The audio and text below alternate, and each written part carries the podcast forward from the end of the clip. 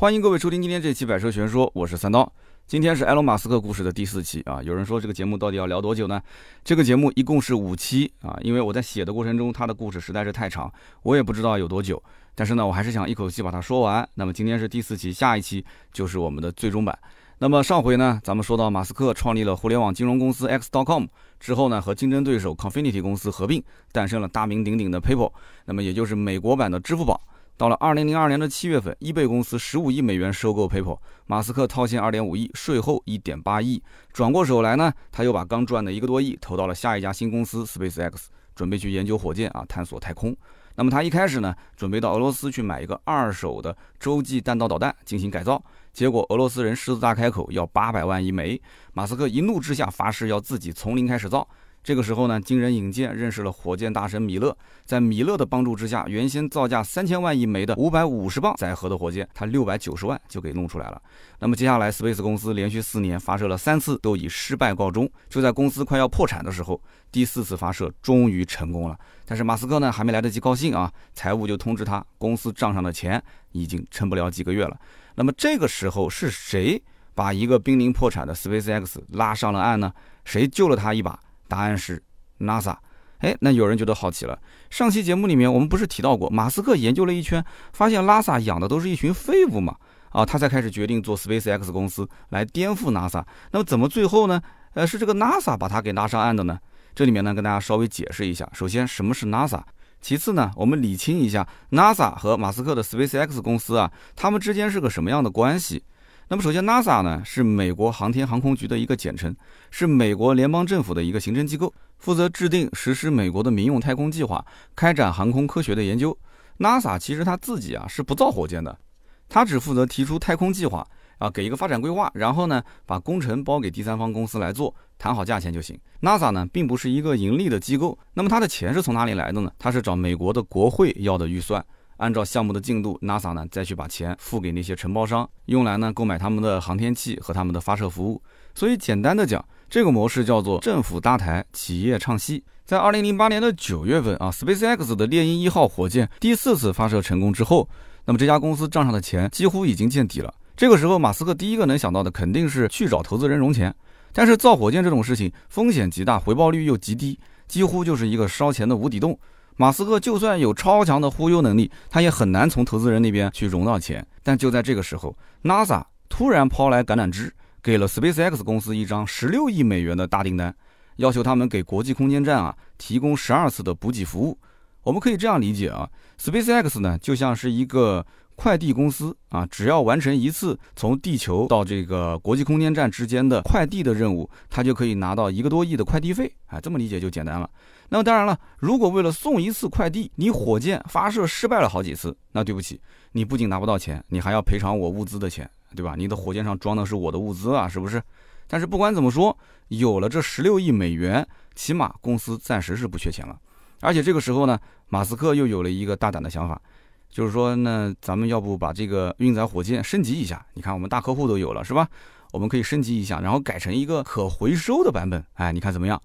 所以当时我估计工程师都要疯了啊！改成可回收呢？按道理来讲，呃，一方面每次发射的成本会大幅的降低，对吧？它可以多次利用，但不是完全多次利用，只是一部分可以多次利用，就是觉得这样子赚的更多。其实真正到今天为止，实际验证下来。只是加快了火箭的发射节奏啊！你要跟它的这个研发成本来讲啊，用多少年，其实并没有节省太多。那么另外一方面，有了这个技术，哎，咱们公司是不是接工程吹牛逼的这个资本更多了一些啊？就更有竞争力了一些，是吧？其实从2005年 SpaceX 第一次发射火箭，NASA 呢就一直在关注这家公司的一举一动。那么当然呢，还有一个人也在关心这家公司的发展，这个人就是美国的前总统奥巴马。非常巧合的是什么呢？就是二零零八年奥巴马当选美国总统的时候，那么也正是二零零八年，NASA 把原本不公开的市场突然拿出来公开招标了，而且 SpaceX 呢，在这一年还非常幸运的中标了。哎，大家觉得是埃隆·马斯克的运气比较好呢，还是背后有暗中扶持的神秘大佬呢？啊，不过话说回来啊，NASA 算是马斯克的伯乐，但是马斯克也非常的争气。之后，火箭回收的技术也做出来了，龙飞船也造出来了，星链技术呢更是震惊全世界。但是呢，恨马斯克的人也很多啊。最著名的就是前世界首富亚马逊的创始人贝索斯。他比马斯克还要早两年创立的太空探索公司蓝色起源，每一年他会卖掉一些亚马逊的股票，套现个十几亿美元啊，来投资这家公司，根本就不差这个钱，就当是个兴趣爱好，是吧？那么拉萨呢，也一直很看好他。那么蓝色起源的贝索斯肯定也是希望啊，跟 NASA 套套近乎，将来呢能丢点单子给他做。结果呢，埃隆·马斯克的 SpaceX 横空出世啊，这个 NASA 一下子就更加疼爱起这个小儿子啊。其实两个人都是干儿子啊，这个小干儿子，各种订单都安排给了马斯克来做。所以贝索斯啊多次公开抗议 NASA 太偏心了。那么这两位大佬呢，在私人航空领域的竞争啊也是非常有看点，大家感兴趣呢都可以上网去搜一搜他们的故事啊，特别的精彩。那么聊到这里呢，马斯克探索太空的故事，咱们就暂时告一段落。接下来就是大家非常感兴趣的马斯克和他的特斯拉公司的故事。其实特斯拉电动车并不是马斯克发明的，甚至呢，特斯拉公司也不是马斯克创立的。在很长一段时间内，马斯克只是台前唱戏的明星而已啊，在他的背后有一群技术大牛支撑着这个公司的发展。最早。在马斯克上大学的时候，他研究过如何把超级电容器作为电动汽车的一个储能装置啊。他想过关于电动车这个想法，但是他没有去做啊。他原本呢准备去斯坦福大学读博士，也是想继续研究这种比较先进的储能技术。所以他心里面有想去研究电动车，只是造火箭可能看起来更加酷一些。而且他一开始呢啊做那些网站啊，其实讲白了更多的是想挣钱，是吧？在二零零三年的秋天，这个 SpaceX 公司呢刚刚成立不久。有两位工程师啊慕名而来，想找马斯克聊聊天，看一看这个土豪呢啊能不能也投资他们一点。大家都是研究太空的啊，我可能研究的比你稍微低一点。这两个工程师呢研究的是混合动力和纯电动的飞机。我的个天呐！二零零三年研究电动飞机，但是呢马斯克显然对这个项目啊不是很感兴趣。哎，他连火箭都造出来了，还折腾飞机干什么呢？那么三个人的饭局很快就结束了。正当要结束起身走的时候啊，其中有一个工程师的名字叫做斯特劳贝尔，他就随口说了一句：“他说呢，这个飞机如果要是折腾不出来的话，我们可能就做电动汽车了啊。但是这个项目我估计你也不太感兴趣。”哎，这个时候马斯克讲说：“来坐下来，我们再聊一会儿啊，聊这个话题我就有兴趣了。哎，你说来听听，说来听听。”斯特劳贝尔当时看到马斯克，哎，怎么这么感兴趣呢？他也来了精神，就清了清嗓子啊，就开始从自己的小时候开始说起。那斯特贝尔就说了，他说我小时候呢是远近闻名的小发明家啊，可能是隔代遗传了他祖父的原因啊。他祖父呢当时建造了美国史上第一批内燃机，为船舶啊去提供动力。斯特贝尔呢，他十三岁就可以把发动机拆了再还原。上大学的时候就拆过一辆保时捷，先是改装成了电动车，然后又改装成了混动车啊，非常的厉害。二零零二年呢，他从斯坦福大学毕业，就去了哎旁边这一位工程师，他指了指旁边这个人，他叫罗德罗森。他说去了罗森老板的公司呢，去研发混动和电动汽车。结果这个公司很快就倒闭了啊！倒闭之后呢，这个罗森老板啊，跟他两个人一起又开了现在这家公司，就准备去研发混动和电动的飞机。所以今天呢，你看我跟我老板罗森不就到你这边来去融资了吗？哈哈，马斯克当时心想，这两个人啊，看起来其实比我还不靠谱，对吧？他们研究电动汽车这个方向肯定是正确的，但是研究电动飞机这个太扯了啊！于是他就问他说：“那你这个造电动汽车想融多少钱呢？”斯劳贝尔当时看了看罗森老板啊，心想这个造飞机他都一毛不拔，那造电动车估计也不会愿意掏太多，于是就说：“那先融个十万美元吧。”然后马斯克想了想说：“十万美元？”他竖了一根手指说：“我投那么多。”哦，罗森跟斯特劳贝尔很惊讶，说：“那你愿意投一百万？”马斯克摇了摇头说：“不。”我先投一万美元试试，一个亿万富翁先投一万美元试试啊！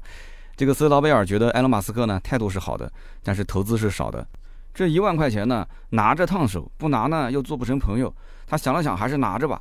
拿完之后，立马给他的另外一个好朋友打了个电话啊。这个人呢是 AC Propulsion 电动汽车公司的 CEO，叫做汤姆·盖奇。斯劳贝尔呢，在电话里就非常兴奋地跟汤姆盖奇讲，就是说，哎，哥们儿，你不是要造电动车吗？我这边拉了一笔融资啊，这个第一笔账都已经到了。然后呢，咱们俩赶紧去再忽悠他一把，说不定这个事情能达成。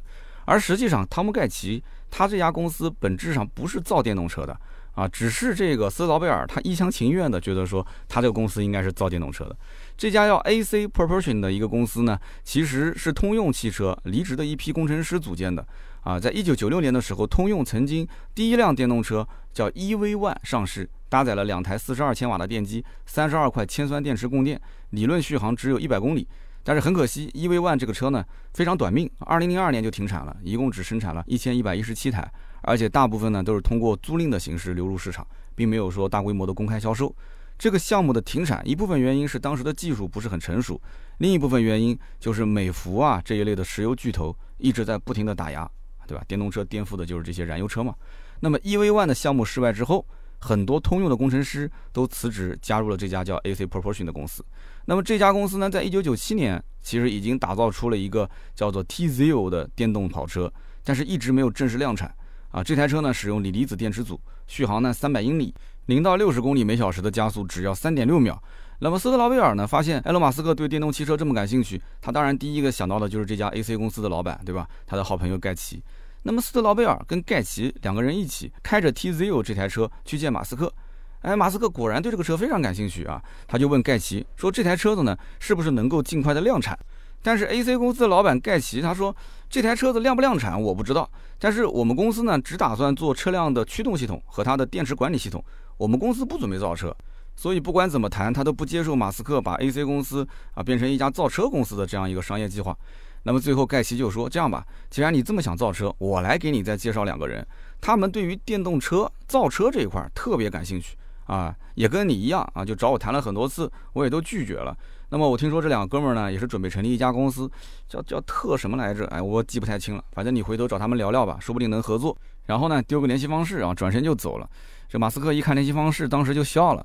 一个呢叫做马丁·艾伯哈德，一个叫做马丁·塔彭林啊，原来都是老马家的人啊。造电动车的人都喜欢取马这个姓或者是马这个名字。那么这两人呢，也是个传奇。在一九九七年的时候，他们公司研发了世界上最早的一批电子阅读器，叫 Rocket eBook，火箭电子书啊。你看这个名字就跟火箭有关啊。然后看照片呢，我们发现这个电子书其实跟 Kindle 几乎是一模一样的。我们要知道，第一代的 Kindle 是二零零七年才正式发售的，而且我们前面也说到了，这个 Kindle 的老板就是。啊，贝索斯，我们前面讲了啊，贝索斯是蓝色起源的创始人，人家也是研究太空的，所以这研究电子书的，怎么跟研究电动车的、跟研究太空的，好像都是同一个圈子的人啊。那么我们再回到讲这两个人，他们的这个叫做 Rocket eBook，他们呢电子书在一九九九年就已经卖出去了两万多台，公司呢在两千年三月份被一点八亿美元收购了。啊，所以说这个艾伯哈德跟塔彭林啊，也算是两个小土豪啊，不愁吃不愁穿的啊，也想是继续折腾一些事情来做做。那么在研发电子书的时候，他们就发现啊，就是这个设备上面啊用的幺八六五零的锂电子电池，好像特别耐用啊，待机时间特别长，因为它设备本身也不怎么耗电嘛。当初呢，他们看到美国的 EV One 这个电动车从诞生到死亡。就一直在想，这为什么电动车就不能用这个幺八六五零的锂电子电池呢？啊，于是二零零一年，他们上网就搜索美国有哪些造电动车的企业，然后就查到了我们前面提到那个人盖奇的公司啊，AC Propulsion。查到这家公司之后，他就立马飞过去找盖奇去聊聊这件事情，说你看这样行不行？我给你五十万美元算作投资，然后呢，啊，你给我整一台这个幺八六五零的锂电子电池电动车。这个 AC Propulsion 的公司，这老板 CEO 就是这个盖奇，当时估计也是跟见了疯子一样啊，就觉得说这两个人脑子是不是秀逗了，是吧？这啥也不懂，跑过来就跟我说要投资。你们俩会造车吗？你们俩懂电动车吗？还说要造什么幺八六五零锂电子电池的电动车？你也不想一想，这个幺八六五零的电池为什么只用在笔记本电脑上？为什么只用在这些小型设备上？它当然是用在车子上不安全了，对不对？那要不就自燃，要不就爆炸，你这不是瞎搞吗？所以呢，AC 公司老板盖奇是果断拒绝啊，不愿意去造这样的电动车。那么喷了一鼻子灰的艾伯哈德和塔彭林两个人呢，就决定回去啊，自己成立一家电动车公司，自己去造车。二零零三年的七月份，艾伯哈德跟塔彭林就组建了他们的新公司，取名叫做特斯拉。所以说，特斯拉的创始人应该是这俩哥们儿啊，艾伯哈德跟塔彭林。特斯拉这个名字，一方面呢是为了纪念伟大的发明家和电动机先驱尼古拉特斯拉，另外一方面，这个 T 啊，它的那个 logo 不是个 T 吗？T 还是电动机的横截面啊，当然这可能是后面人杜撰的啊。那么他们觉得说造车没有那么困难，核心的三电系统我们自己搞啊，外观内饰还有底盘件就找别的车型提供就可以了。他们希望自己的电动车呢区别于市面上那些老头乐。于是呢，他们找来找去，最后找到了莲花汽车，用莲花汽车旗下的那一款 Alice 双门跑车作为基础，然后打造自己的电动车。那看上去呢，就像是一个高端的电动跑车，是吧？这种车型，他们认为一定会有人买单的。而且经过调研，就是他发现，想要产品更有竞争力，这个卖车的方式还得走直营的路线啊，不能通过经销商来售卖。到了两千零四年的一月份，他们觉得说已经准备的非常充分了，所以就想去找风险投资，融一点钱。那么他们找了一圈投资人，大家其实都不感兴趣，也很简单，为什么？因为通用公司这么大，他们都做不起来 EV One 这款车啊！你们两个小公司怎么可能造好一个电动车呢？那么没有投资人愿意给他投钱，最后绕了一圈，还是之前投过他们电子书公司的，已经啊通过套现了，然后赚了一些钱的那些投资人，象征性的给他们投了一点点。那么艾伯哈德跟塔彭林正在焦头烂额的时候，突然有一天，这个 AC Propulsion 公司的老板盖奇给他打了个电话。说，哎，你知道有一个叫埃隆·马斯克的家伙吗？那么你想在硅谷这个圈子谁不认识呢？说知道啊，就那个疯子要造火箭的那个人。他说，对，这个哥们儿最近正在找电动车的项目投资呢。哎，这两哥们儿当时一想，二话不说，立马买了机票就飞过去啊，到洛杉矶去见马斯克了。那马斯克呢，见到艾伯哈德跟塔彭林两个人啊，就似乎对这个车呢本身他不是很感兴趣，他只是一个劲的问说，这个东西啊，这个电动车今后它的盈利模式怎么样？他想知道盈利模式怎么样。那么在马斯克这种大忽悠面前，你想两个工程师，那肯定忽悠的功夫是没他好的，他只能硬着头皮使劲的，就是尽量就他们肯定没想好将来怎么盈利啊，就是在他面前就忽悠就瞎扯。那么第一次见面呢，马斯克并没有表态啊，是投还是不投？那过了一个星期，哎，马斯克又主动约他们俩说我们再见一次谈一谈。那么这一次见完面，马斯克呢其实没聊多久啊，就很快答复了，说我不但要投你们，我还要加入你们团队啊，一起来造电动车。哎呀，这个艾伯哈德跟塔柏林当时啊，可以说这个内心啊，哎呀，这个压抑着兴奋，就非常激动的，但是又不想表现出来的说，呃，欢迎加入我们团队啊。马斯克呢是说到做到啊，当时就投了六百五十万美元给到特斯拉公司，然后也就成为了他们这个公司最大的股东和董事长。艾伯哈德跟塔彭林，我估计啊，对当初这个决定啊，应该是后悔的肠子都青了啊。但是当初呢，他们确实也特别缺钱，没有钱也启动不了这个项目。他们就忘了去调研一下埃隆·马斯克这个人，这个人是有着极强的控制欲啊，而且有无限膨胀的野心。就果不其然，二零零八年的时候，这公司成立也就是不到四年，埃隆·马斯克随便找了个理由啊，成本控制的不好，不会管理公司，就把他们俩就给踢出了公司。那么特斯拉从此就更换了新主人。时至今日，众人皆知特斯拉是马斯克的公司，但是少有人知埃伯哈德和塔彭林这两位创始人的名字。大家说是不是？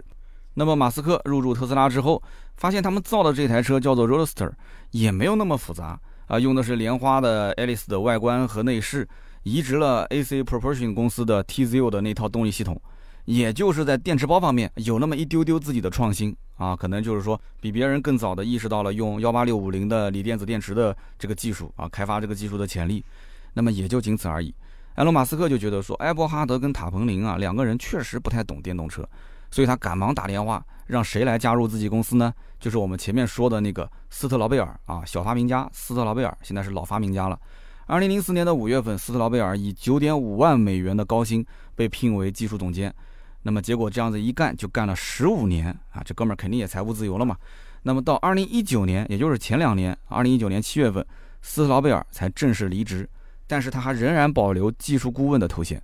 他离职当天，特斯拉的股票暴跌百分之十四，啊，整个公司市值蒸发了六十三亿美元。你想，这个哥们儿对于特斯拉的影响有多大？那么当时媒体传闻啊，是因为特斯拉为了增产，转亏为盈，想要尽快转亏为盈，然后开始偷工减料，造成了多起的车辆失控啊，自燃的事故。二零一九年应该是特斯拉负面最多的一年，但是马斯克还是一意孤行啊，必须要达成他的业绩指标，而且呢，作风非常的强硬啊，在媒体上他作风也很强硬。那么斯特劳贝尔呢？作为技术总监，实在是看不下去了，所以才决定离职走人。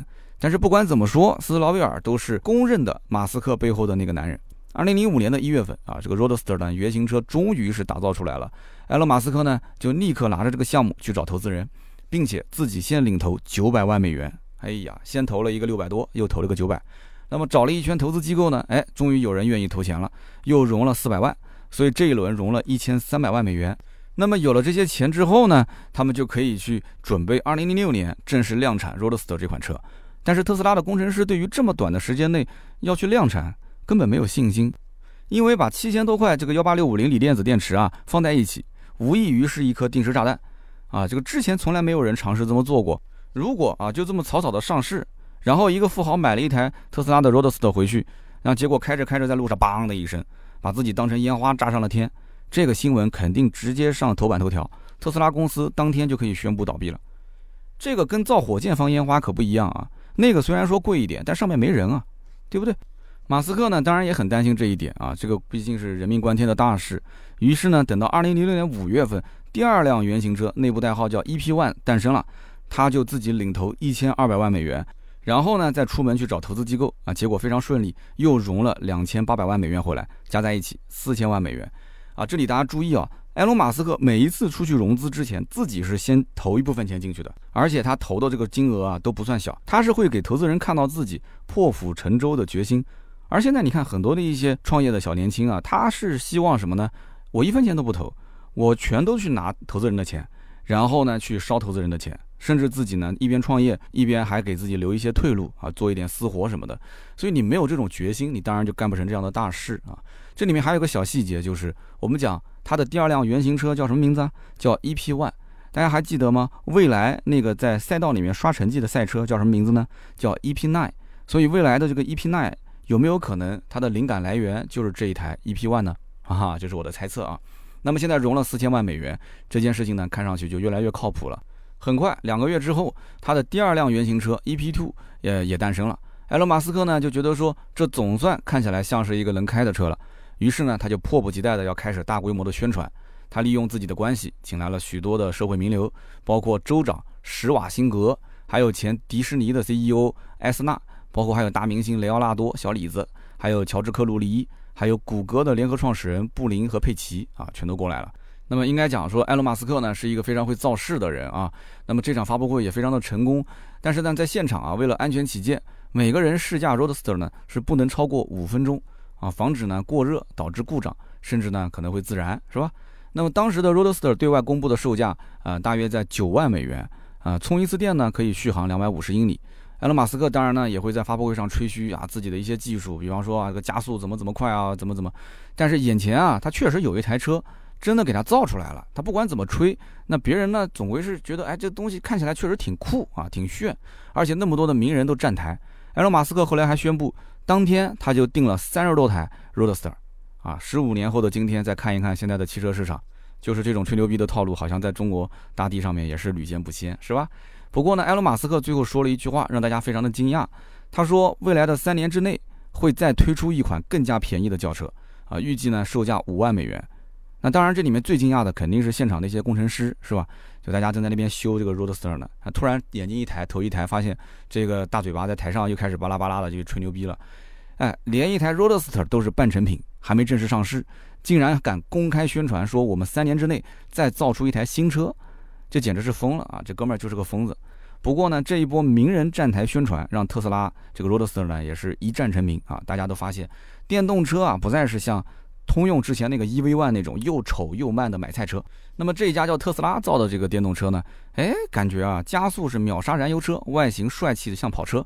那么比起那种几十万美元的跑车来讲，这台车不到九万美元，哎，那挺有意思的，挺不错的。你看那些名人都在玩，是不是？那我肯定也不能落后啊，是吧？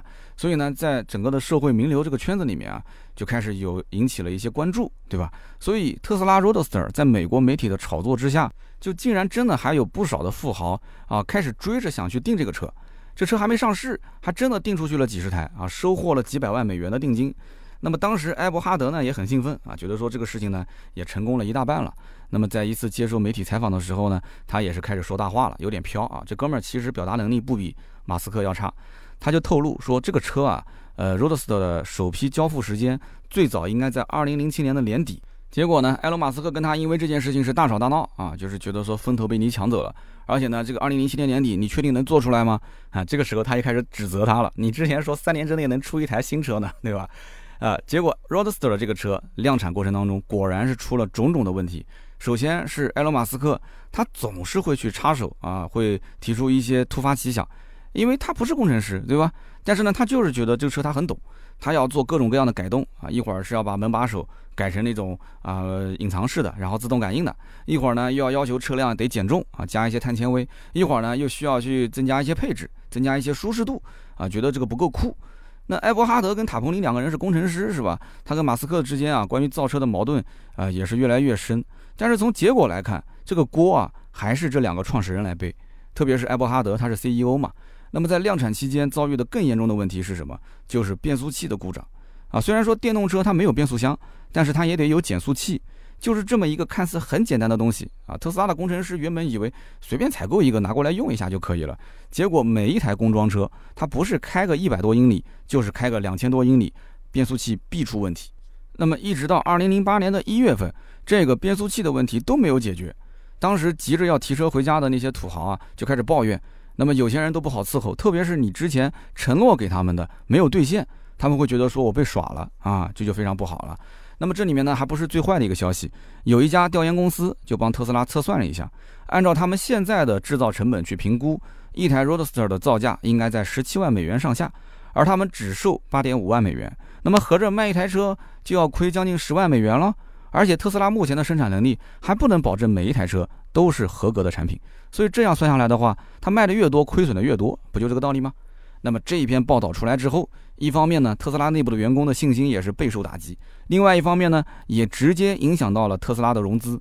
投资机构就会发现啊，埃隆·马斯克，你当初跟我吹的牛逼不是这样子的，对不对？那合着我现在投的钱都是在给你烧着玩呢。实际上，Roadster 量产之后，每一台车的亏损大概是在一万美元左右。啊，媒体的宣传报道是有夸张的，但是这件事情呢，后来也成为了 CEO 埃伯哈德跟马斯克的矛盾的导火索。啊，马斯克就迅速用自己大股东的身份，把埃伯哈德从 CEO 的位置上就给撤下来了。之后呢，两个人之间就开始公开的对撕。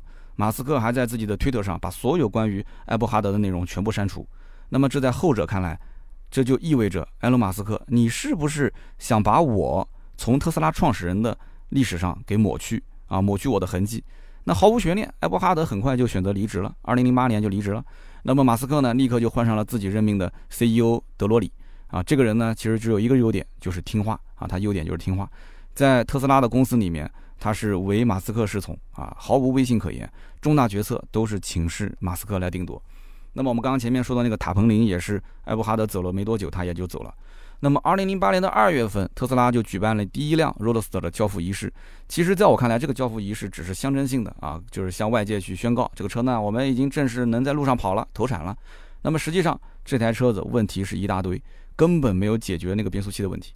那么，到了二零零八年的年底，Roadster 投入研发耗费的资金大概是一点四亿美元，远远超出了之前跟外面融资当时写的商业计划书，二零零四年写的计划书预估两千五百万美元。两千五百万美元连个零头都都算不上啊，跟他的这个总的耗费金额比，那么投资人再也不相信马斯克的鬼话啊！不仅如此，二零零八年前后，美国还爆发了非常严重的次贷危机啊！次贷危机是二零零七年下半年发生的嘛？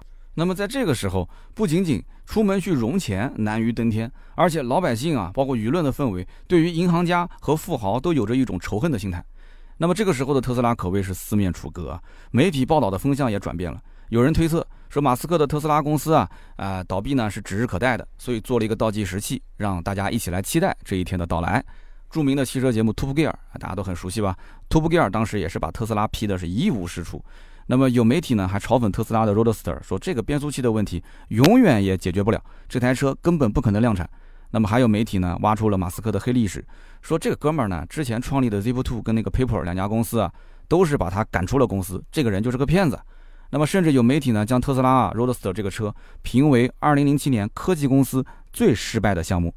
哎，你要想，当年中国媒体也写过一篇叫做《未来李斌2019年最惨的人》，多数的灵感来源应该是这一篇文章。那么更惨的是什么呢？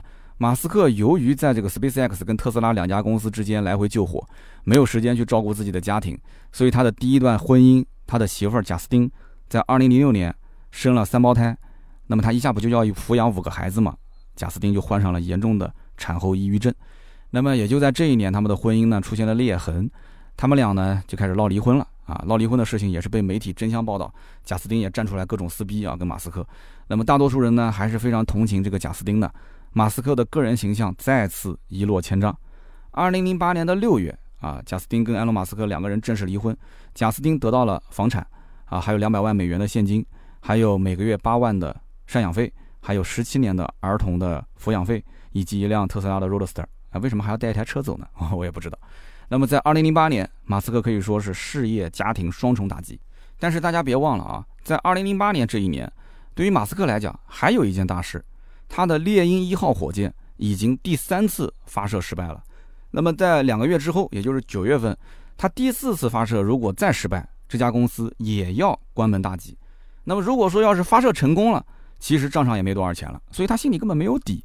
那么第四次发射呢，啊，只能硬着头皮上了，对吧？我们再联系到今天讲的特斯拉的这个公司的发展历史，你会发现，二零零八年可以说两家公司都是命悬一线，所以这也难怪啊，埃隆·马斯克是催着 SpaceX 的员工尽快进行第四次发射。中间就间隔两个月，就是这一把完全就是豪赌。如果赌赢了，那就再想想办法去融钱呗；如果是赌输了，那就不干了呗。两家公司彻底就倒闭了，是不是？结果这一把还真的赌赢了。赌赢之后，很快啊，十六亿美元的 NASA 的订单就拿到了。你说这个十六亿美元的 NASA 订单有没有拆借一点点钱去用到特斯拉公司解燃眉之急？啊，我想只有马斯克自己知道了，是吧？好，那么今天呢，咱们的故事呢就讲到这里。下期节目是埃隆·马斯克的最终篇，特斯拉公司是如何转危为安的？那么之后呢，又是如何高歌猛进的？特斯拉在中国建厂啊，跟特斯拉在中国的发展又遇到了哪些波折？特斯拉对于全球汽车市场的影响到底有多大？对于埃隆·马斯克的总结和评价，我们都会放到下期节目跟大家进行分享。那么今天这期节目呢就到这里，我们下一期接着聊。在节目的最后呢，我们也做一个预告。我们即将要上线一档新节目，叫《听车场》。之前如果关注了秋刀鱼账号的朋友，应该发现了啊，账号的名字呢已经改成了《听车场》啊。没有订阅专辑的小伙伴可以搜索一下《停车场》。如果已经订阅了秋刀鱼的，就可以不用再呃继续关注了。就这张专辑你已经关注的话，你会发现名字已经改掉了啊。没关注的可以点一下。那么每周二、每周五节目上线，会第一时间提醒各位。啊，只要是订阅的话，所以呢，大家今后听我的声音，除了每周三、每周六，那么每周二、每周五又会多出两档节目。那有人可能要讲了，那三刀你忙得过来吗？一周四期节目，每周还要拍那么多抖音，每周还要去做一期那个百车全说的长视频，是吧？还有那么多的文章，怎么说呢？人呢总是想逼自己一把，对吧？我呢也是希望这几年啊，就是多产出一些内容，趁现在还有精力啊。我越来越发现啊，人随着这个年龄的增长，他的精力会越来越退却。其实。精力是一部分，更多的还是那种惰性。随着物质资源越来越丰富了，对吧？随着呃社交的圈子越来越稳定了，很多人就不太想去创新一些东西了。但是我觉得在创业的领域里面，还是要时刻的提醒自己，这个就有点像健身一样的啊，就给自己稍微加一些重量。如果实在是有觉得啊喘不过气的，我自然会去啊减一些我的负担。那么减一减，加一加，加一加，减一减，就是这么一个过程。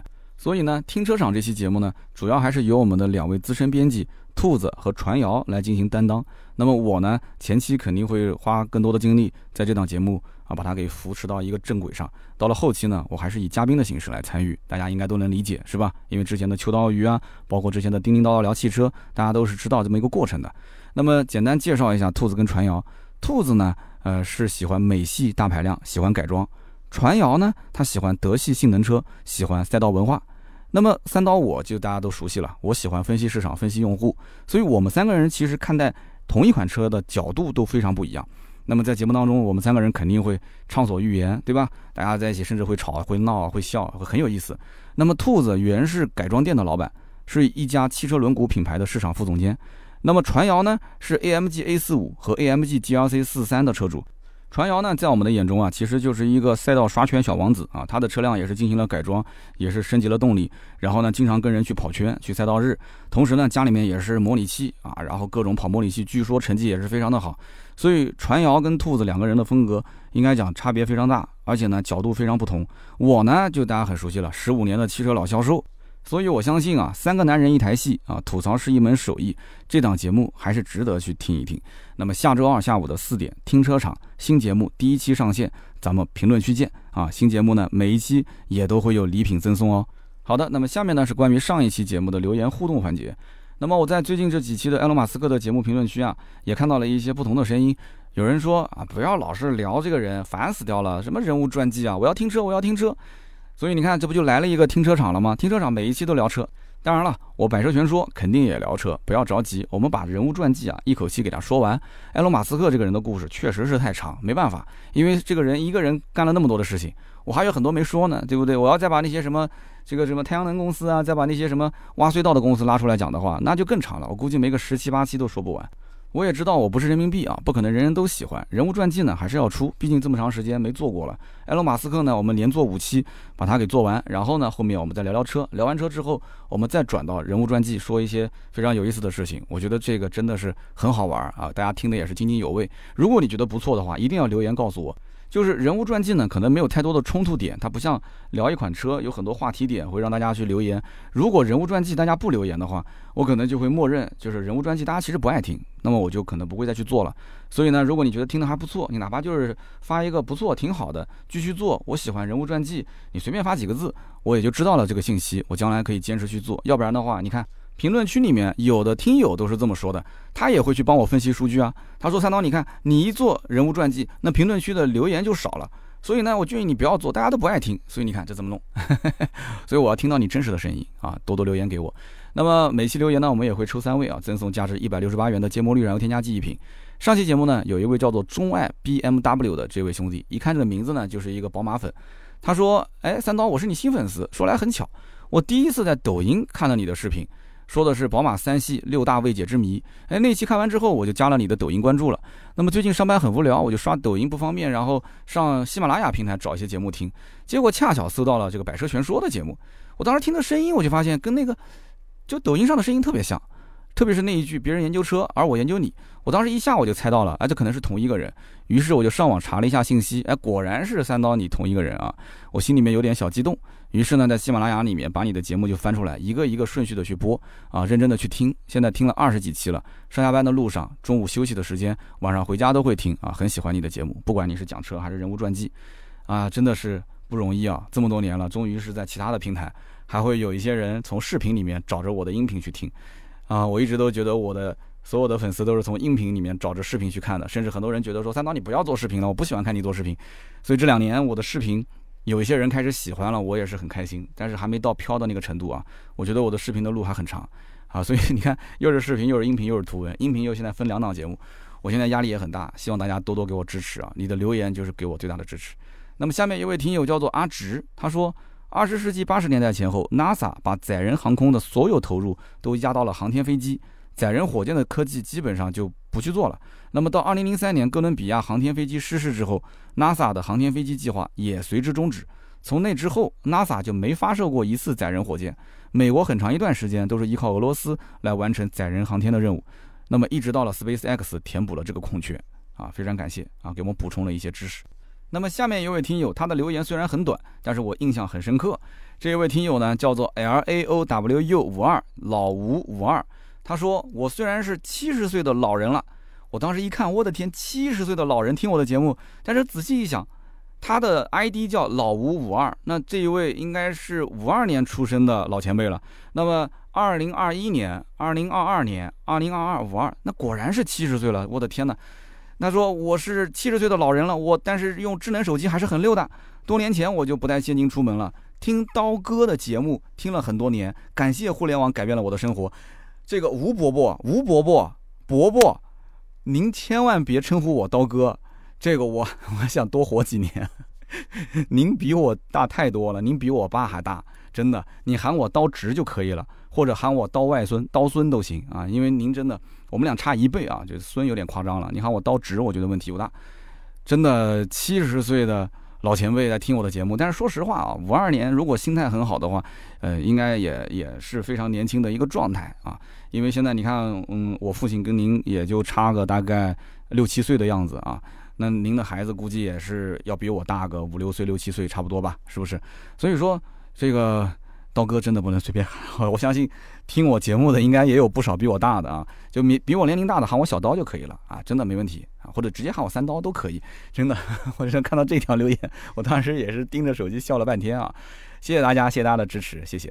那么今天这期节目呢就到这里啊，还是那句话，留言和评论是对我最大的支持。那么现在不仅仅是百车全说了，下周二我们新节目正式上线。听车场这期节目，大家也多多支持。听就是听话的听啊，不要打成停车场。听车场，记得订阅我们的专辑哦。好的，我们下周三接着聊，拜拜。